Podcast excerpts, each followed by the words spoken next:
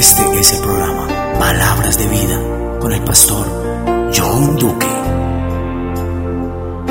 Y despertando José del sueño, hizo como el ángel del Señor le había mandado y recibió a su mujer.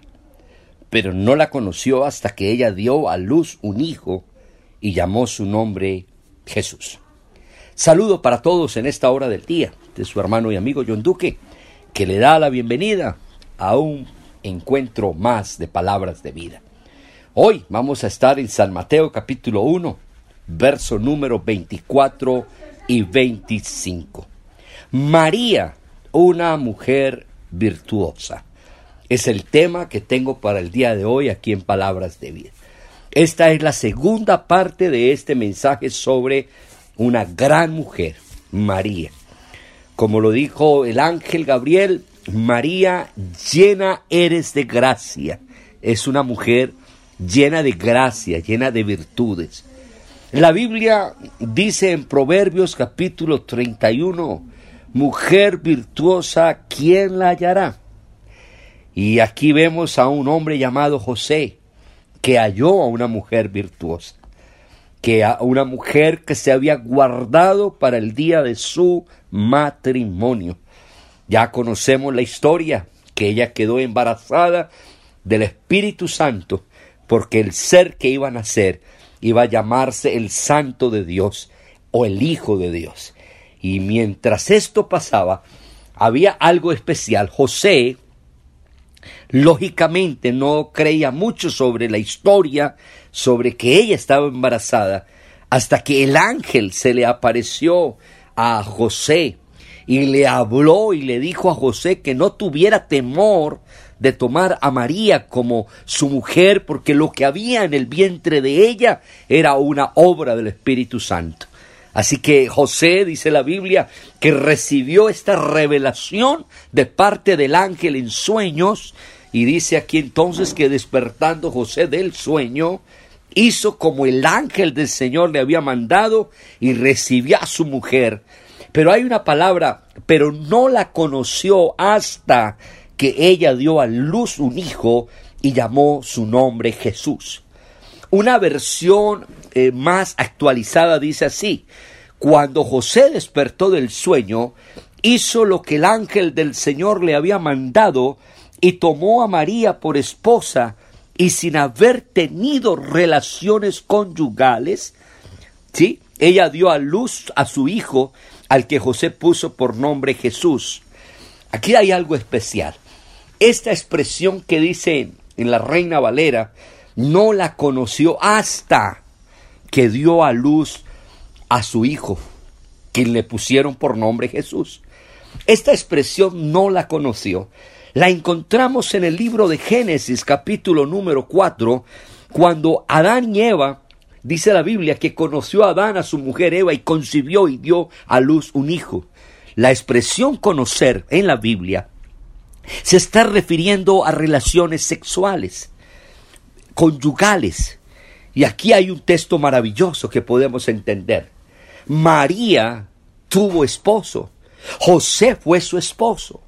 Así que no podemos ver que María era una mujer de otro mundo, ni otra diosa intocable. María fue una mujer y fue una esposa y fue una gran esposa, porque fue una mujer que estaba sujeta a su marido. Fue una mujer llena de gracia, de virtudes, una mujer que se conservó pura y virgen hasta el matrimonio. Qué bueno poder aconsejar a nuestras jóvenes en el día de hoy. Hoy en día que se han perdido los valores, la moral, la ética y tantas cosas se han perdido. Qué importante rescatar de la Virgen María este hecho tan sorprendente de haber sido una mujer llena de virtudes, llena de gracia y como decíamos en un programa, era una sierva, er, e, era humilde, era una mujer que servía a los demás.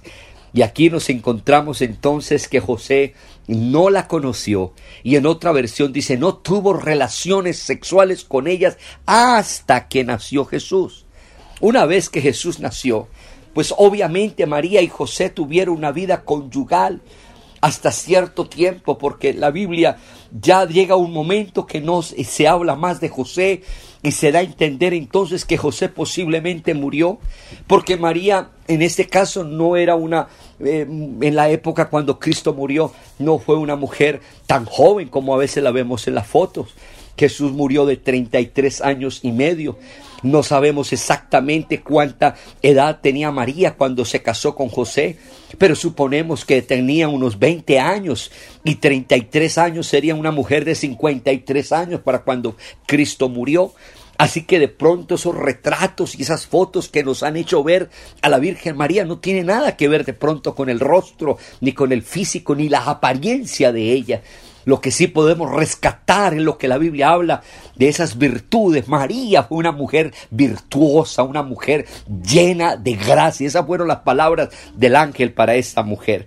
Ahora, lo segundo, Jesús tuvo familia.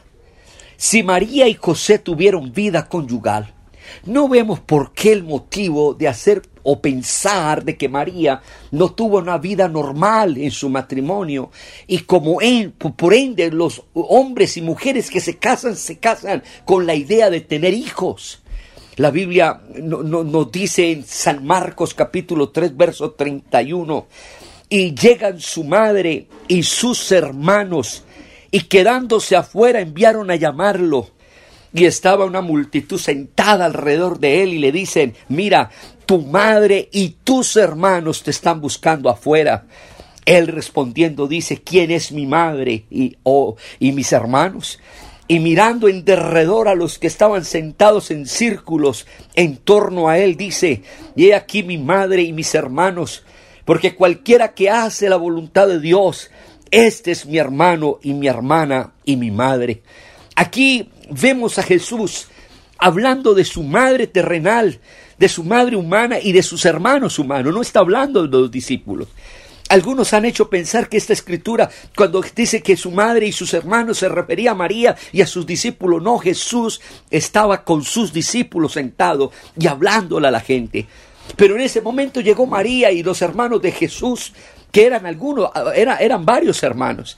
No sabemos realmente cuántos hermanos eran, pero aproximadamente se calculan entre cuatro varones y unas, y unas damas, porque habla de sus hermanos y sus hermanas. Así que no podemos entonces eh, enfocarnos a que Jesús no tuvo familia y de que Jesús no tuvo hermanos. Hay una escritura también en San Juan capítulo 7, verso 3. Le dijeron pues sus hermanos, sal de aquí y vete a Judea para que también tus discípulos vean las obras que haces. Aquí estamos viendo que ya los hermanos de Jesús, que no creían en Él, porque no creían en Él, dudaban de Él. Por eso Jesús dice, no hay profeta con honra sino en su casa y en su tierra. Sus propios hermanos dudaban de Jesús.